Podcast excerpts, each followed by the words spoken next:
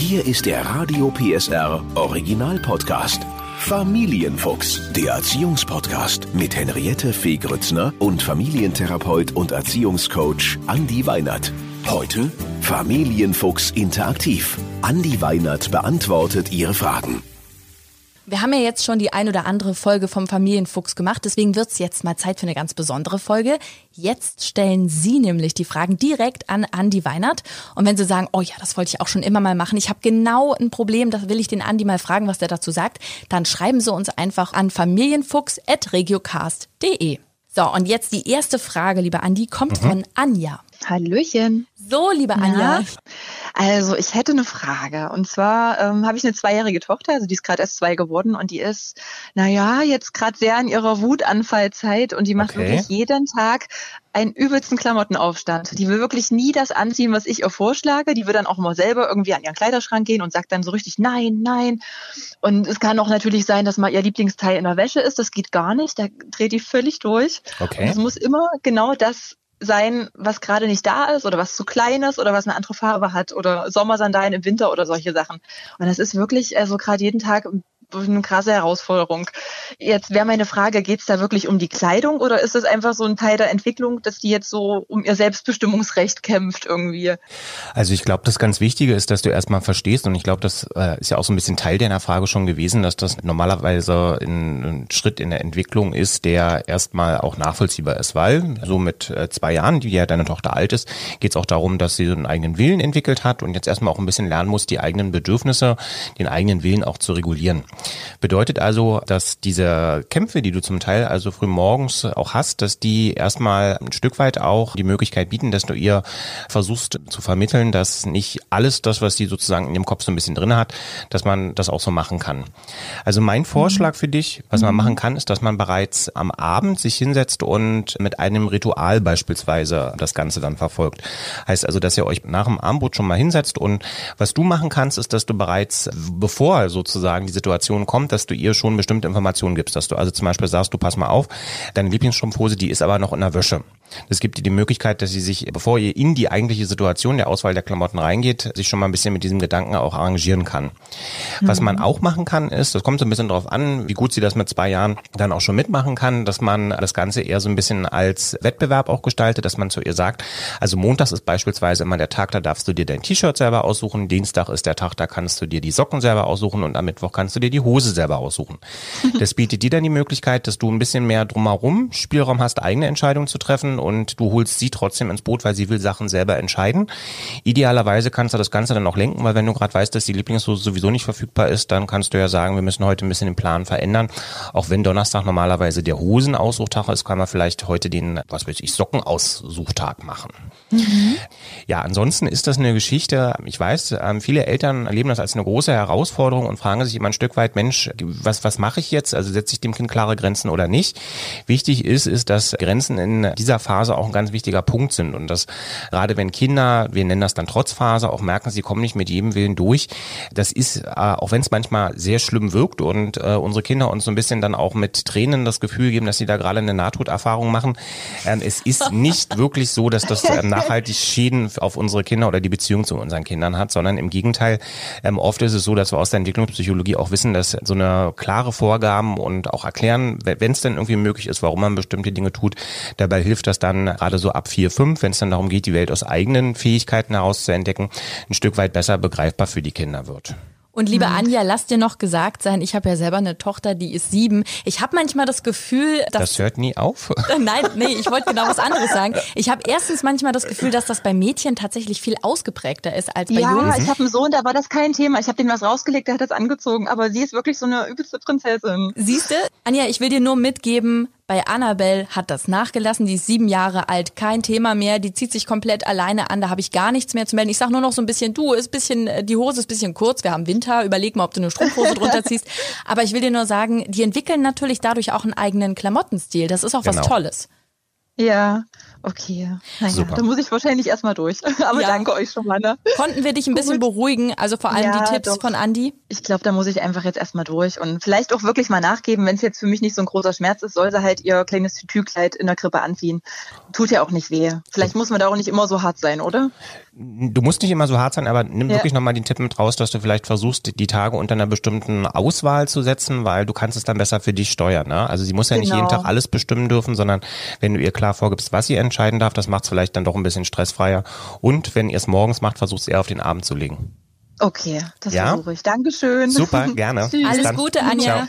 Ciao. Ciao. Aber ganz kurz nochmal, Andi, trotzdem, wenn man in so einer Situation ist wie die Anja gerade und das mhm. Kind schmeißt sich auf den Boden und sagt, oh, ich will aber diesen Rock anziehen.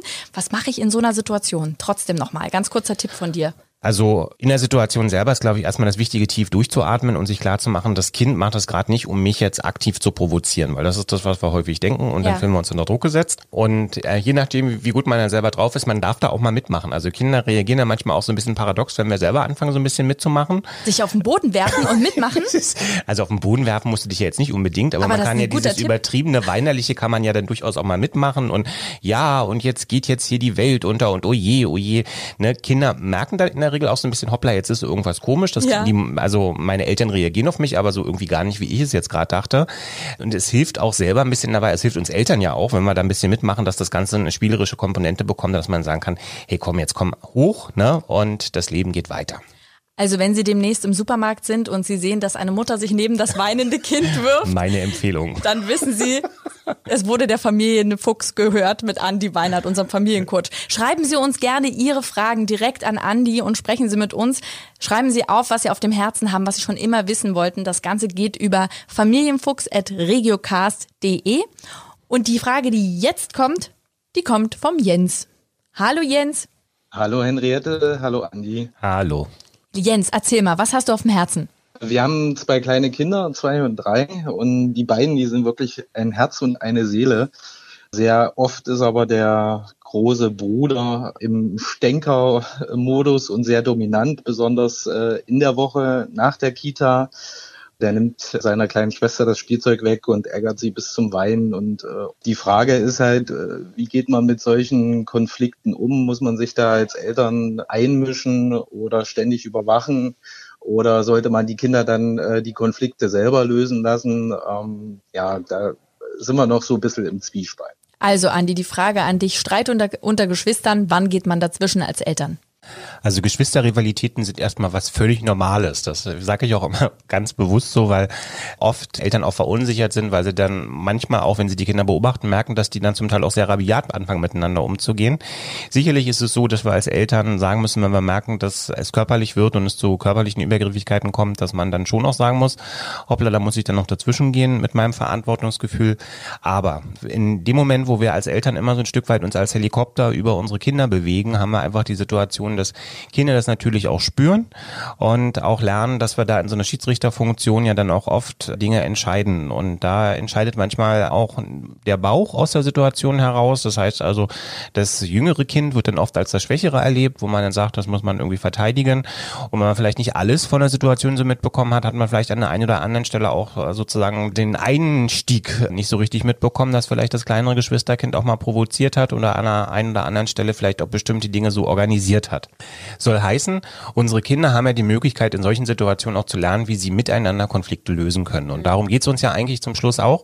Und das kann man beispielsweise sehr, sehr schön anregen. Jetzt hast du erzählt, dein Großer ist vier, die Kleine ist zwei, wenn ich es jetzt richtig gehört habe, oder? Drei. Drei. Also die sind dicht beieinander, sind also auch von der Entwicklung etwa genau auf ähnlicher Höhe. Was man beispielsweise sehr schön machen kann, ist, dass man, wenn es das nächste Mal Streit gibt, und den wird es mit ganz, ganz großer Sicherheit geben, dass man sich diesen Streit zum Anlass nimmt und sagt, ich möchte gern mit euch Geschwistersternchen einführen. Also so ein Stern, so als Symbol kannst du dir, glaube ich, gut vorstellen. Den kannst du dir mhm. einfach mal so ausdrucken, den kann man mit den Kindern auch schön bemalen. Und dieser Stern wird in zwei Teile geschnitten. Ein Sternteil geht quasi zu dem Großen, der zweite Sternteil geht zu der kleineren. Und was man jetzt sagt, ab sofort, wenn ihr euch streitet, wagen wir mal folgendes Experiment, nämlich dass ihr müsst versuchen, diesen Streit selber zu lösen. Kriegt ihr das hin, dass ihr beispielsweise, wenn jetzt du sagst, du willst mit dem Auto spielen, die Kleine sagt, sie will auch mit dem Auto spielen. Wenn ihr dafür eine Lösung findet und sagt, wir haben uns jetzt einigen können, dann kommt er zu mir, dann erzählt er mir das und dann werden wir quasi diese beiden Sternteile, du, weil du hast deinen Beitrag zur Lösung gegeben und du, weil du hast dann sozusagen den anderen Beitrag gegeben, die führen wir dann quasi zusammen und sammeln die beispielsweise am Kühlschrank oder an der Magnetwand. Und was man dann super machen kann, dass du jetzt, wenn sie drei sind, dann ist ja da noch nicht so wirklich viel an Zahlenverständnis da, dass du beispielsweise sagen kannst, wir machen das jetzt mal so, dass ihr versucht, zwei dieser Sternchen vollständig zusammenzubekommen und dann machen wir irgendwas Schönes miteinander, was was euch beiden Freude bereitet. So hast du die Möglichkeit, dass sie selber motiviert werden, Probleme zu lösen. Und du wirst sehen, an der einen oder anderen Stelle kommen sie dann auch ganz stolz zu dir und werden ja sagen, das und das haben sie schon völlig ohne dein Zutun oder euer Zutun als Eltern selbstständig klären können. Das ist ein toller Tipp, oder? Absolut, absolut. Wie sieht es aus, wenn es dann doch äh, handgreiflicher wird? Sollte man dann wirklich einschreiten und dann die Kinder vielleicht voneinander trennen, so dass man sagt, dass man mit dem Großen irgendwie separat was macht, der Papa und die Mama was mit der Kleinen? Ja, also ich glaube, das ist schon eine gute Idee, wenn man dann bei solchen Punkten auch sagt, dass man da dann da auch dazwischen gehen muss. Was ich nochmal wichtig finde, ist einfach auch hier wieder das Thema, wie wollen wir miteinander umgehen, bei Handgreiflichkeiten auch ganz klar zu machen, dass das keine Lösung ist, die ihr euch als Eltern auch wünscht und auch ganz klar vielleicht an dem Punkt auch machen, wenn sowas jetzt passiert ist und solche Rangeleien irgendwie auch da sind, dass die doof sind und dass die vielleicht auch an der einen oder anderen Stelle auch mal mit einer Konsequenz verbunden sein müssen. Ich sage das ganz bewusst so, weil wir uns als Eltern sehr oft davor scheuen, dass wir dann so sagen, so, hm, das läuft jetzt gerade in eine komplett falsche Richtung, was mache ich denn jetzt eigentlich? Ich will mein Kind nicht bestrafen. Und der Begriff der Bestrafung ist natürlich für uns alle erstmal negativ konnotiert. Aber er hat halt auch wirklich immer das große Glück, dass man mit solchen Konsequenzen auch negativer Art auch deutlich aufzeigen kann, dass bestimmte Dinge weitreichendere Folgen haben. Und ähm, das müssen ja keine schlimmen Sachen sein, sondern Konsequenzen können ja auch sehr oft einfach darin bestehen, dass man etwas, an das sich das Kind vielleicht ein Stück weit auch schon gewöhnt hat, mal weglässt. Kannst du ein Beispiel nennen, Andi? Ich glaube, das ist in dem Fall ganz wichtig. Was wäre zum Beispiel eine Bestrafung oder eine Konsequenz? Ich kann es jetzt mal für Thaddeus, ich bin jetzt aber auch Familienpapa, sagen, Thaddeus kriegt immer einmal in der Woche eine Zeitschrift, über die sich sehr freut. Und was wir an der einen oder anderen Stelle auch schon mal gemacht haben, ist, dass wir gesagt haben, der ist jetzt in so eine Richtung gelaufen, wo wir sagen, da müssen wir jetzt einfach auch mal ein Stück weit das Signal setzen, dass das nicht so gut funktioniert hat. Und da muss er in der Woche auf die Zeitung verzichten. Auf der anderen Seite biete ich dann aber auch wieder an, weil ich weiß, diese Zeitung, die kann man also dann ja auch wieder noch woanders herbeziehen, dass man zu ihm dann beispielsweise in der Woche später, wo er das Heft wieder bekommt, wo man vielleicht wieder ein bisschen mehr auch beieinander ist, dass man dann auch sagen kann, du pass mal auf, das Heft, was du da jetzt nicht bekommen hast, das können wir aber nachträglich holen, wenn du beispielsweise ein Sternchen gesammelt hast. Sag mal, Jens, gibt's bei euch was, was du anwenden könntest, gerade vielleicht auch für deinen Sohn, wo du sagst, das wäre eine Art Konsequenz, die du dann ziehen könntest? Ja, ich glaube, äh, es hilft immer, wenn er sein Lieblingsspielzeug, mit dem er spielt, dann vielleicht erstmal nicht sieht. Ich weiß, das klingt jetzt immer dramatisch, aber für uns hat das jetzt, glaube ich, den größten Hebel, ähm, sage ich mal, wenn es überhaupt gar nicht funktioniert. Das mhm. heißt, ähm, wenn er irgendwie nicht wirklich so funktioniert und wir nicht so nah beieinander sind, dann ja. wir schon, also dann ist das Spielzeug jetzt erstmal weg.